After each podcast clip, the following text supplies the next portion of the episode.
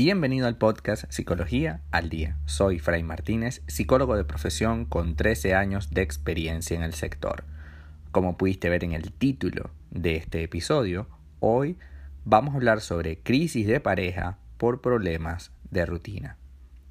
Algunas de las causas principales de eh, las crisis de pareja tienen que ver con eh, un evento que ocurre a diario pero que no se le presta atención. Las crisis no se producen a partir de un evento que revela algo que la relación no está funcionando.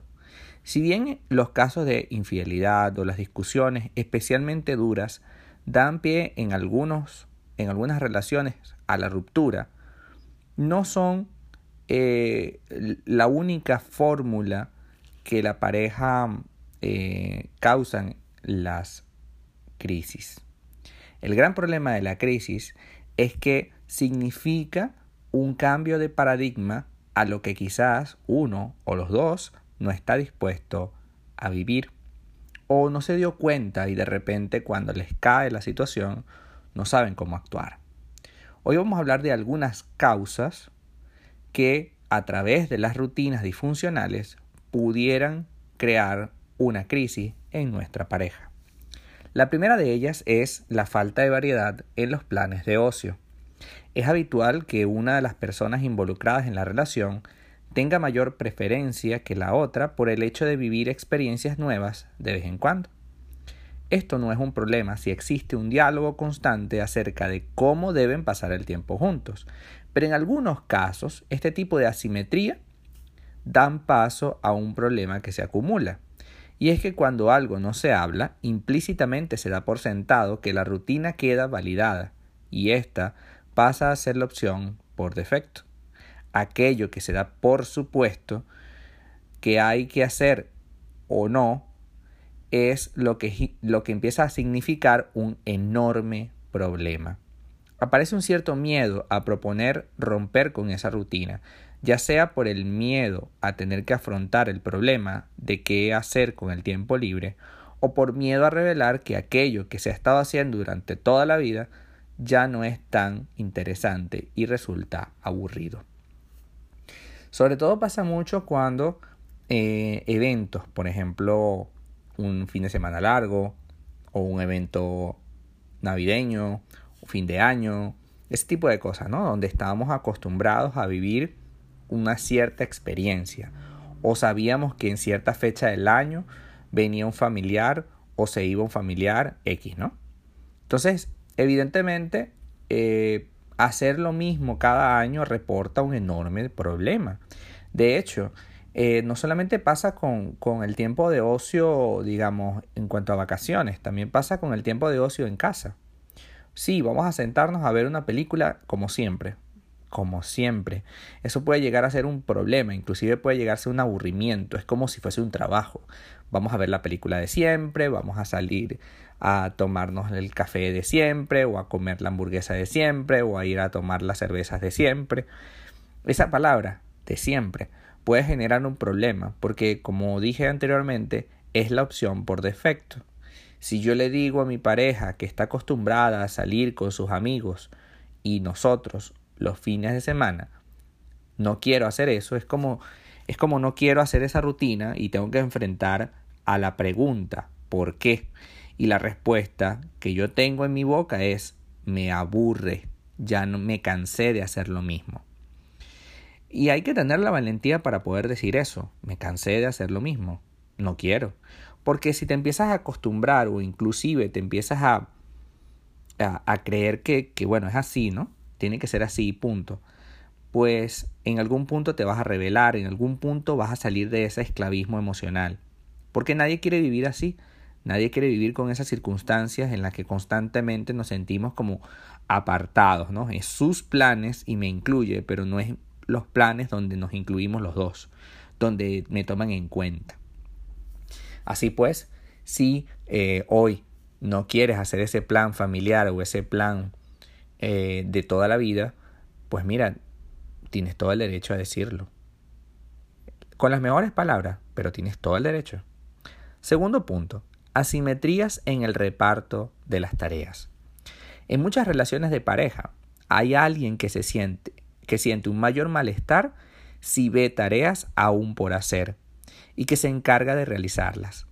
Con el tiempo, esto hace que tenga una mayor carga de trabajo y esta desigualdad queda normalizada por el simple hecho de que siempre ha estado ahí mientras ha durado el periodo de convivencia. Eh, es importante cambiar la responsabilidad de las tareas cotidianas.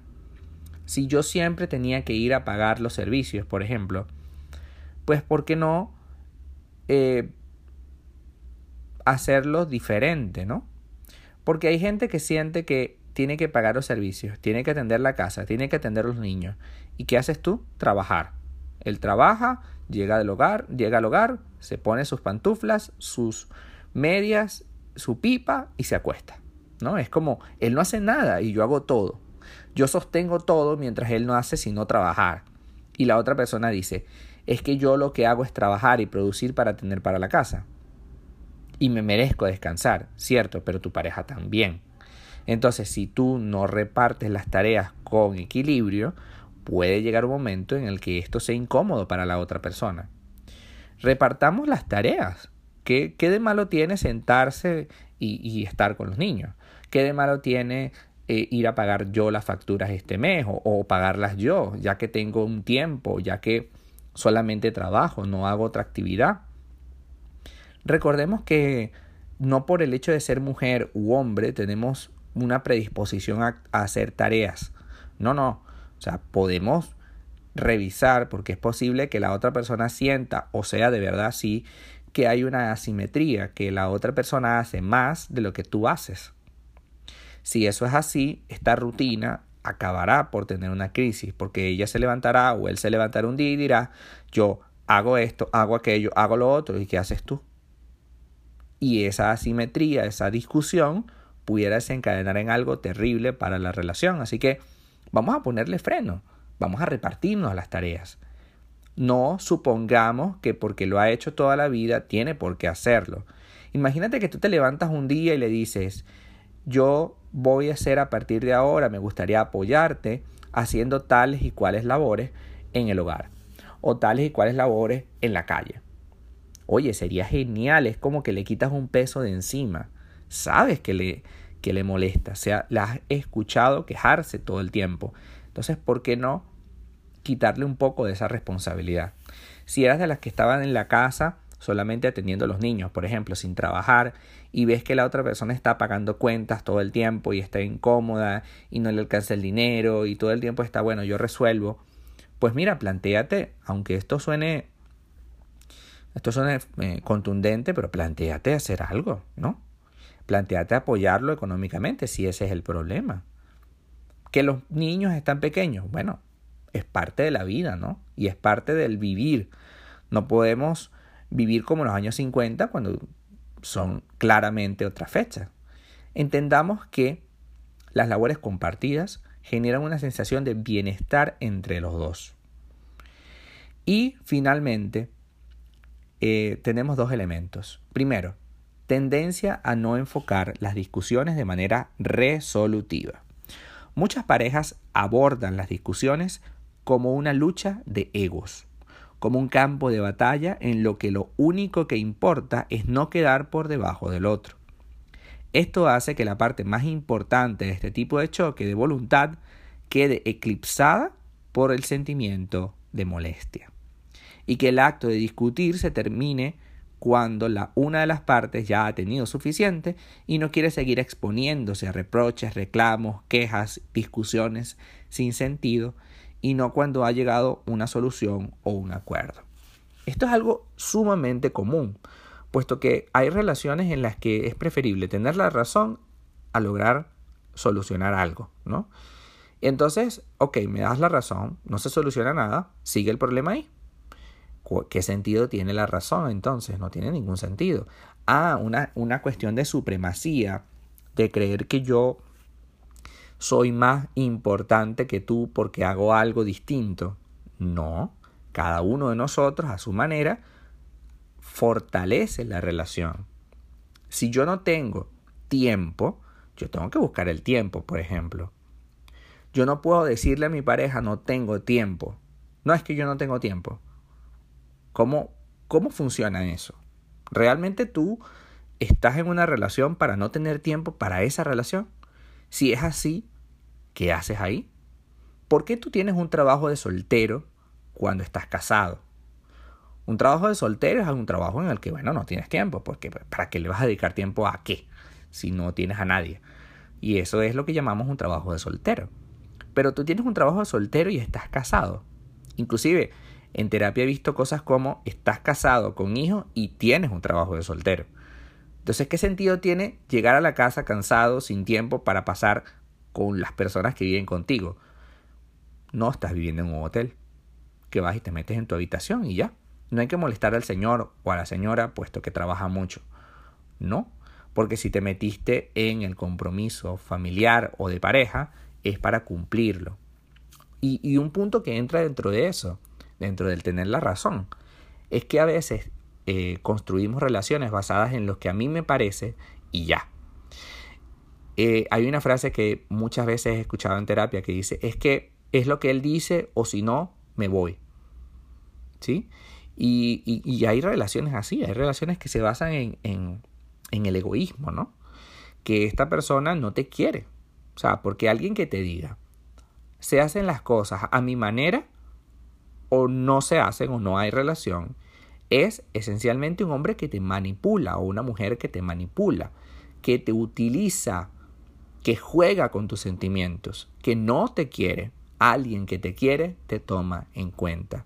Y si te sientes incómodo, incómoda por una situación X, pues tengo que saber bajar la cabeza y decir, mira, en qué me estoy equivocando, qué está pasando, por qué te sientes incómoda, qué ocurre entre nosotros, quieres que haga algo, eh, no sé, vamos a tomar una decisión juntos, vamos a resolver este problema. Porque si te lo pones desde el punto de vista orgulloso, yo soy el único que tiene la verdad y la razón, al cabo de un rato vas a terminar mal. Y solo, que es peor todavía. Y finalmente, falta de tiempo de calidad. Tiene que ver con lo anterior.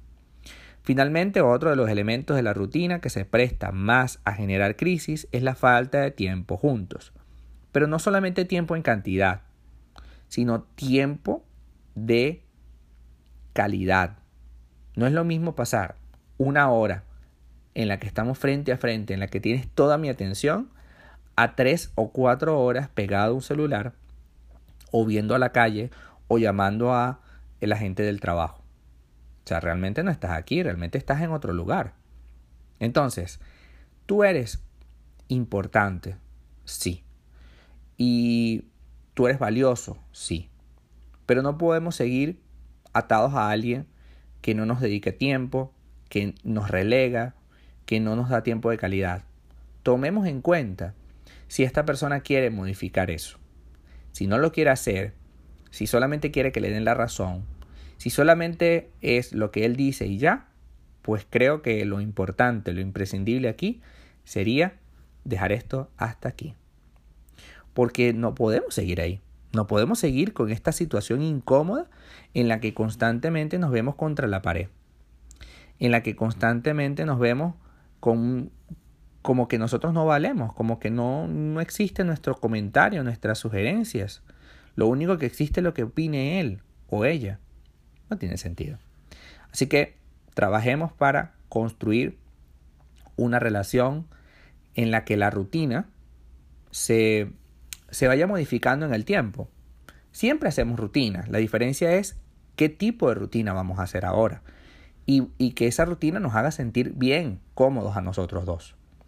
Hasta acá nuestro episodio del día de hoy. Muchísimas gracias por quedarte aquí hasta el final. Si deseas saber más sobre mi contenido, www.fraymartinez.com. Para consultas online, www.fraymartinez.com o sígueme en mi Instagram, arroba Fray Martínez 20. Muchísimas gracias y hasta el próximo episodio.